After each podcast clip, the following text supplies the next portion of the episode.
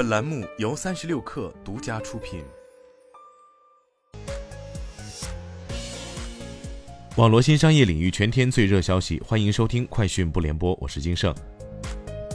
据贵州茅台微信公众号消息，茅台酒二零二四年度二轮次生产伊始，茅台集团党委书记、董事长丁雄军率队到制酒八车间调研。他指出。要坚持质量是生命之魂，牢固树立五降质量观，深耕酿造工艺，抓好精细化操作，持续保障制酒生产优质稳产，为即将到来的黄金轮次打下坚实基础。三十六氪获悉，长假之后的酒店、交通价格均有不同程度下降。同程旅行数据显示，春节假期后第一周，国内机票平均价格环比下降了百分之十五。国际机票均价环比下降了约百分之十。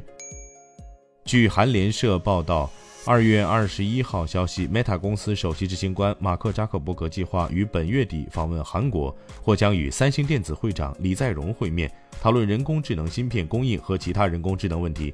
扎克伯格此行还可能会见韩国总统尹锡悦。芯片制造商英伟达取代特斯拉，成为华尔街交易量最大的个股。过去三十个交易日中，NVIDIA 股票日均成交额约为三百亿美元，超过了特斯拉的二百二十亿美元。